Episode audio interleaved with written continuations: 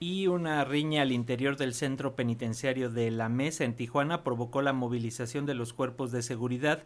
Al menos 50 oficiales con equipamiento antimotines ingresaron al cerezo tras el llamado de auxilio de los custodios. De acuerdo con las autoridades, el incidente se produjo al filo de las 6 de la tarde de ayer cuando un grupo de internos violó el cerco de seguridad de la penitenciaría, pero según indicaron las autoridades, la situación fue controlada. Y bueno, en este contexto, para continuar hablando de la situación de seguridad y justicia en Tijuana tenemos al teléfono a la doctora Artemisa López, ella es investigadora del Colegio de la Frontera Norte y una de las coordinadoras del libro La Agenda 2030 en la Frontera Norte. Doctora, ¿cómo estás? Bienvenida, muy buenos días.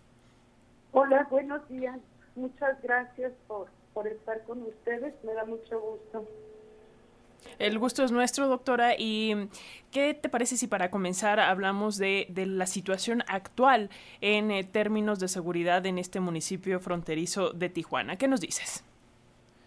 Sí, ahorita escuchaba la, la nota que estaban transmitiendo. En realidad, sí, es una situación complicada en Tijuana y en las ciudades fronterizas en general, ¿no? Yo creo que la, la seguridad es uno de los grandes desafíos que tenemos y pues basta ver las noticias, ¿no? Es, es complicado en las fronteras, tenemos varios focos de atención, ahorita es la línea del penal, son las amenazas, los homicidios, la desaparición de personas. Es, digamos que para cualquier eh, gobierno de cualquier nivel, las, las ciudades fronterizas y particularmente una ciudad como Tijuana, que sigue en expansión, en crecimiento, representan un desafío muy importante. ¿no? Doctora, ¿cómo tomar los recientes dichos y acciones de la alcaldesa Montserrat Caballero Ramírez, quien informó que se va a ir a vivir, bueno, ya está viviendo, de hecho, en las instalaciones del Batallón de Infantería número 28 por amenazas y hostigamiento de la delincuencia? Eh, sí, yo creo que hay que tomar los dichos en la justa medida. Localmente se ha, dado varias, eh, la alcaldesa varias entrevistas entonces yo creo que hay, hay que verlo como prevención, está bien, eh, no es la única amenazada, hay otros servidores públicos también que han, han recibido amenazas y es parte del contexto que se vive y de estos picos de, inseguridad que en, ciertos periodos, en ciertos momentos se viven en las ciudades. Digamos que Tijuana ahorita es una ciudad donde estamos en un punto alto, ¿no? Y habrá que encontrar eh, la manera de de revertirlo, de, buscar una mejor y mayor actuación en, todos los niveles, ¿no? La inseguridad es lo que vivimos, pero son, son ciudades de problemáticas complejas donde se entrelazan varios elementos, ¿no? Y, bueno, como dato nada más este aportar que eh, Tijuana es la quinta ciudad con más homicidios en nuestro país, pero eh, en este contexto, doctora, eh, y tomando en consideración lo que ha dicho el Consejo Ciudadano de Seguridad Pública de Baja California, que y también los empresarios que tomará más o menos tres años pacificar la situación en, en la frontera norte de nuestro país, ¿cuál es su punto de vista al respecto? ¿Qué acciones tendrían que llevarse a cabo, a cabo para que de verdad esto sucediera?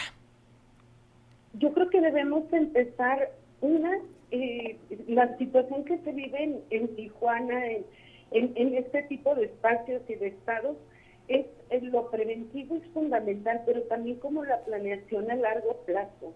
Generalmente vivimos situaciones tan complejas que lo que hacemos es tomar decisiones para ir resolviendo al momento, ¿no? Nos falta un poco más de, de planeación, de, organización y de tratar de mirar todo en, el contexto. No podemos evitar la reacción, eso, eso es un hecho, se deben contener las situaciones que se van viviendo, pero también es importante que se vayan volviendo parte de la agenda pública la situación y el tipo de ciudad que queremos a, futuro, ¿no? Yo creo que si empezamos por partir de ahí, eso sería importante. Y lo otro que enfrentamos es... Um, vivir, vivimos a, a, través de trienios, ¿no? Entonces eso también limita mucho las actuaciones y las decisiones que, se toman. De ahí la relevancia de, espacios y cosas como la Agenda 2030, ¿no? Que nos, nos obligan, nos permiten y nos obligan a tratar de ir encaminándonos a algo diferente. Entonces sí es un reto fuerte, pero debemos actuar en los dos niveles en el corto y en el largo plazo, en la prevención, pero también en la contención y en la reacción, ¿no?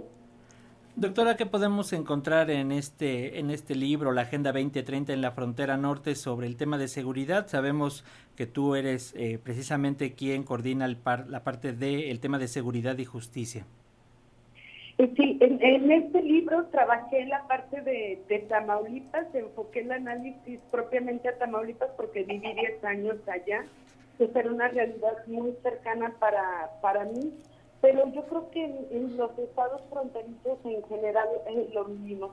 ¿Cuál es lo? Yo creo que lo primero es justamente cómo concebimos la seguridad y, el vínculo que tiene con la paz, ¿no? Si seguimos viendo la seguridad eh, básicamente como el, delito, eh, nos quedamos cortos, nos vamos limitando. La seguridad humana es mucho más que eso, es poder salir, poder vivir, ejercer derechos, es, es empezar a cambiar también la manera en que vamos consiguiendo esto para planearlo porque tanto Baja California como Tamaulipas implican retos importantes y bueno, hace unas semanas lo veíamos en Chihuahua también con lo que lo que ocurrió este, con los migrantes. Entonces, yo creo que en general cualquiera de los estados de la frontera norte enfrenta situaciones importantes y es importante concebir de otra manera y sobre todo que sea parte de la agenda eh, pública en el largo plazo la, la seguridad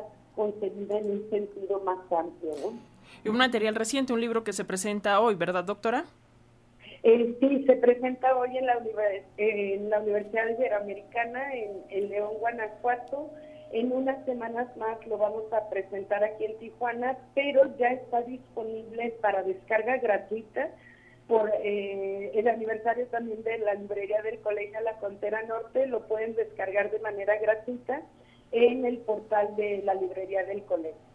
En el Colegio de la Frontera Norte, si buscamos así eh, en cualquiera de estos buscadores digitales, nos va a llevar a esta página y podemos entrar para descargar el libro y también ir, ir a iberoleón.mx para poder seguir esta presentación del libro hoy a las 3 de la tarde.